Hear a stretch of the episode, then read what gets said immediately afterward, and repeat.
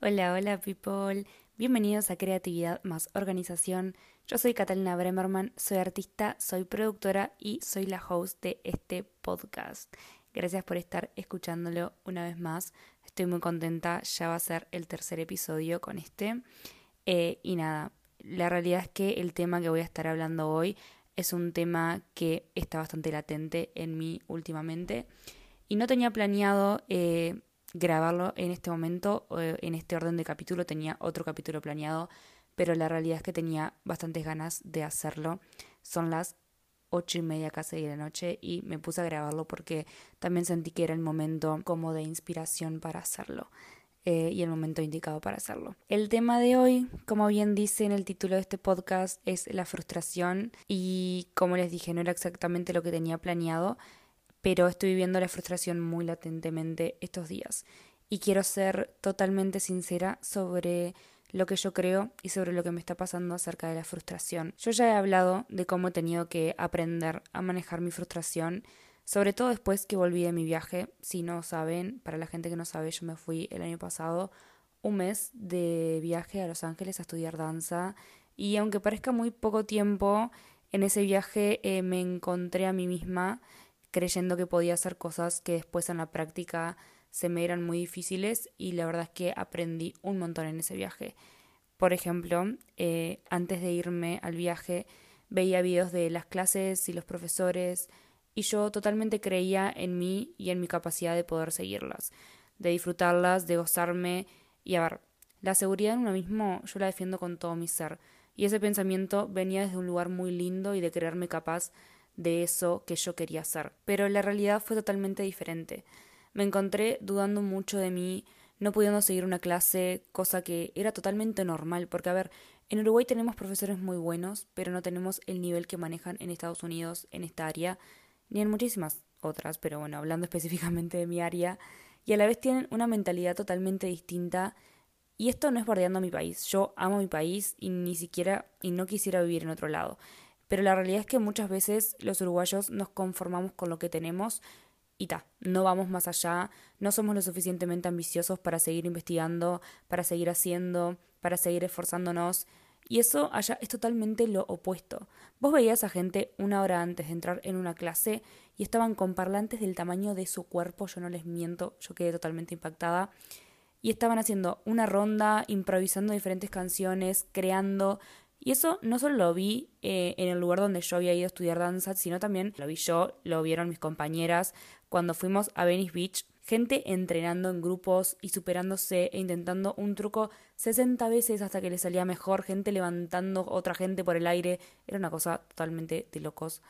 Y yo no podía pretender estar a la altura de gente que entrenaba 5 horas de su vida o quizás más en un estudio que triplicaba el nivel de mi país y que a la vez sabía que por su parte seguían entrenando e igualmente con todo ese, ese conocimiento y con todo ese razonamiento yo vivía frustrada porque en mi cabeza no me entraba que yo no pudiera hacerlo. Y no solo me pasó ese año, sino que me sigue pasando con un montón de cosas. Y en parte es porque mi cabeza no concibe la idea de que algo no es posible. Y aunque como ya dije, eso viene desde un lado lindo, desde un pensamiento lindo, porque yo me creo capaz de lograr todo lo que quiero, es muy frustrante, porque sé que eso que quiero me va a llevar bastante tiempo y la ansiedad me mata. Siento que nos mata a todos en ese sentido, porque la frustración no nos deja vivir en el presente, porque la frustración es un sentimiento futuro. Es ese sentimiento de debería estar haciendo más, de debería estar metiéndome en esta carrera o haciendo este curso o logrando esta cantidad de cosas y no lo estoy haciendo. Nos preguntamos constantemente por qué no lo estoy haciendo y no es tan sencillo. No es tan sencillo cambiar nuestra mentalidad con un montón de cosas. No es tan sencillo quizás porque económicamente en este momento no nos podemos bancar, no lo podemos bancar. No es tan sencillo porque todo llega y toma su tiempo. Y hay algo que yo siempre tengo presente, algo que escucho mucho del podcast de Danny Schulz, si no lo conocen vayan a buscarlo, su podcast se llama Viene y va podcast, y es que las cosas nos llegan cuando nos tienen que llegar. A veces manifestamos y queremos algo y trabajamos por eso y no llega. Y nos preguntamos por qué no llega o por qué tarda tanto. Y a veces es porque no estamos preparados para eso que queremos que nos llegue. Muchas veces queremos un trabajo nuevo o queremos nuevos clientes, pero no estamos preparados o capacitados o no tenemos las herramientas suficientes para atender quizás a los 10 clientes más que queremos que nos lleguen.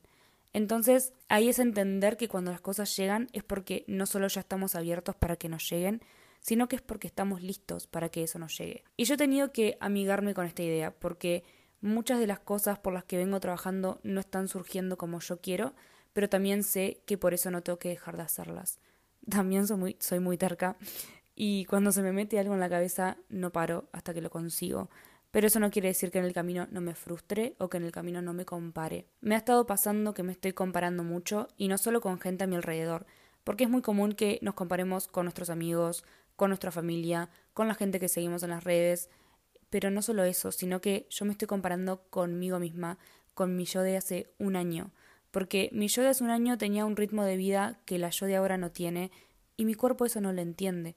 Es muy difícil hacer que tu cuerpo entienda cuando vos de un año a otro cambiaste tanto. Y ojo, a mí me han gustado los cambios en mi vida que hice, pero sí hay una realidad de que pasar de estar haciendo una carrera que ocupaba la mayor parte de mi, de mi día, con mi cuerpo en movimiento todo el tiempo, más un curso, más clases aparte, más emprendimientos propios en marcha, haber terminado la carrera y tener más tiempo para mí, para poder dedicarle a mis proyectos con otros horarios de clase, con otra rutina, quizás un poco más tranquila, mi cuerpo no lo entiende y mi cabeza menos. Entonces empezás en un constante no estás haciendo lo suficiente, o así no vas a lograr lo que querés, o por qué no intentas esto y esto y lo otro, y entras en un loop en el que después es muy difícil salir. Son cosas que he estado trabajando mucho con mi psicóloga, un montón, porque yo soy una persona que necesita moverse y hacer todo el tiempo. Entonces, cuando me doy mis tiempos libres, me juzgo por tomarlos y eso no está bien. Yo amo mi forma proactiva de ser, pero sí me ha jugado en contra un montón de veces. El simple hecho de vivir tanto en el futuro no me deja disfrutar de todas las cosas que yo he logrado y que ahora disfruto en mi presente. En este momento estoy frustrada por un plan que tengo a futuro y que se me está haciendo un poco complicado porque no he conseguido hoy en día lograr algunas cosas que quiero lograr.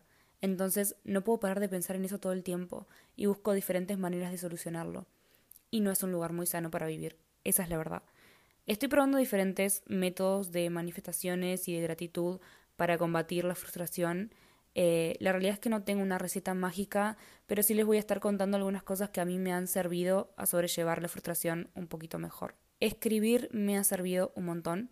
Escribir cómo nos sentimos, el por qué nos estamos sintiendo así, cuál es la raíz de nuestros sentimientos, de dónde vienen todos esos pensamientos y después fijarnos si esos pensamientos tienen cómo justificarse.